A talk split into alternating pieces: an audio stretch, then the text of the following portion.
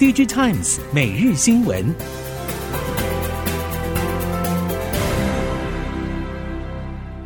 听众朋友们好，欢迎收听 DigiTimes 每日新闻，我是翁方月，现在为您提供今天的科技产业新闻重点。首先带您关心，台积电赴美设厂将导入三纳米先进制程，引发外界担忧半导体去台化疑虑。对此，旺宏董事长吴敏球表示，单一事件不需要扩大解读，甚至从来不认为去台化是一个议题。现在全球各国都花钱补助当地半导体，是基于国家安全考量，而台湾拥有优秀的工程师、良好的工作纪律和基础，是最适合半导体生产的地方。因此，半导体必须在台湾做。吴敏球直言，从台积电到亚利桑那州设厂来看，大约一千名工程师将送到海外执行厂区工作，由台湾人负责晶圆厂营运。这就表示，不派遣台湾人将无法让晶圆厂步入轨道。因此，台积电没有选择，必须这么做。这些人才未来还是回到台湾，因为台湾是最适合发展半导体的地方。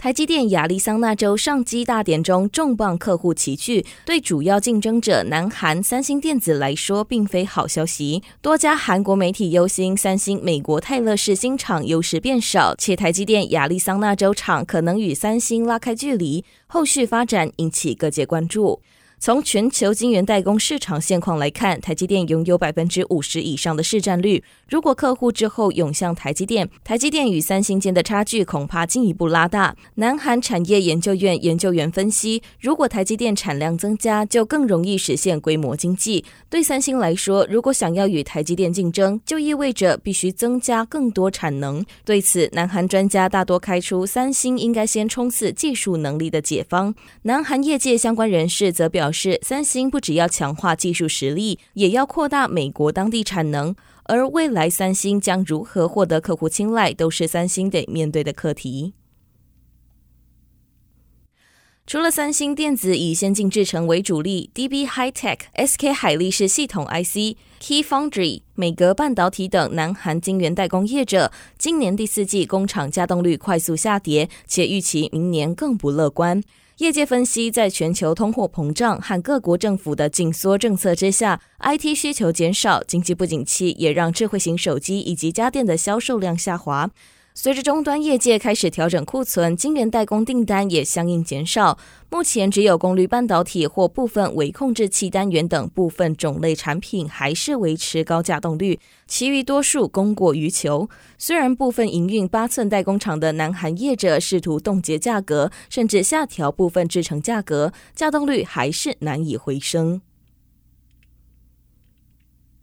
汽车成为消费电子零组件的新宠。汽车过去相对于消费电子量少，且认证备货期都比较长。不过近年在电动车与自驾车趋势带动之下，电子零组件需求庞大。尤其在疫情过后，消费电子产业逆风强劲，零组件朝汽车业务靠拢态度更明显。联德过去都以消费电子出货为主，因应疫情后市场需求改变，未来也会以车用业务为主。期许今年下半年的营收占比将超过五成。专门出给电动车客户的产品为电池外壳、逆变器等，主要出给欧系厂商。从今年下半年开始少量出货，而金属机壳厂华福原本也以三 C 为主，近年转向车用。如今车载机构件营收比重已经拉升到百分之九十，其中新能源车更达到百分之四十六。华福表示，车用轻量化革命正在进行，对镁合金需求拉升将是推升华福营运成长的良机。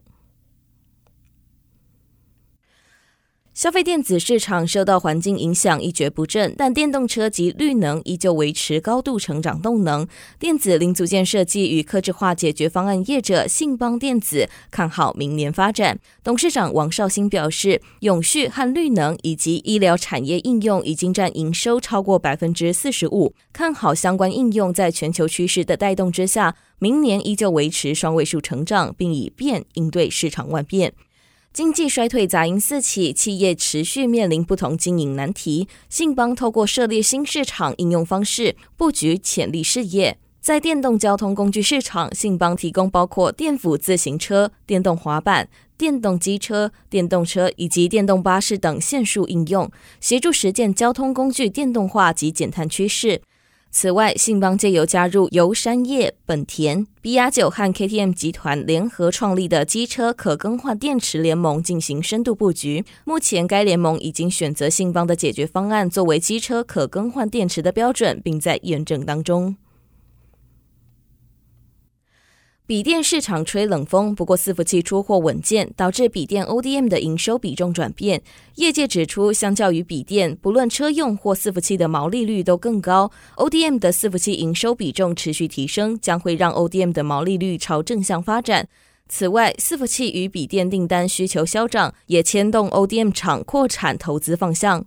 相较于笔电，伺服器需求相对强劲，也打破笔电 ODM 长期由笔电营收为主的业务形态。不论伟创或英业达的伺服器营收占比都在提升，两厂对伺服器后续看法也比笔电乐观。伟创评估明年伺服器出货将会持续成长，不过笔电将会比今年下滑。至于英业达受到电竞笔电订单带动，明年笔电出货可望较今年成长，伺服器成长幅度更高，其中美系云端资料中心将会成长双位数。元太电子纸货架标签是今年成长最快的产品。董事长李正浩表示，元太将针对新推出的四色和五色彩色电子纸产品降价，价格将比三色更便宜，主要是希望将电子纸货架标签推广成为零售业的标配，同时扩大普及率。而在电子纸上游材料降价之后，预估也将带动下游的模组厂跟着降价。接续电子纸货架标签产品，总经理甘丰源看好下一个电子纸产业应用为物流标签，主要是欧洲已经立法规范纸箱要重复使用，有望带动商机发展。至于发酵的时间点，则要看系统厂的部件时间而定。元泰会先建构整体生态圈。安基资讯建设部门经理蔡东林表示，台湾中小企业最常被攻击的网络设备是防火墙与邮件系统，建议企业应该采备份三二一原则。针对台湾资安人才缺口，他认为负责攻击与防守面的红蓝队人才都需要培养，资安软体与硬体的知识也不可偏废。蔡东林指出，邮件系统被攻击演变成商务电子邮件诈骗，而防火墙被入侵之后，则被骇客当作跳板，进而攻击其他单位。他建议业者应该定期盘点设备，并注意设备相关安全性更新公告。针对勒索软体防护，蔡东林则认为，使用网络连接储存装置时，需要适度设定账号权限，以避免一人加密，全公司资料遭殃。平时就需要养成资料备份习惯，可以参考三二一备份原则，就是至少制作三份备份，将备份存放在两种不同储存媒体，其中一份放在异地保存。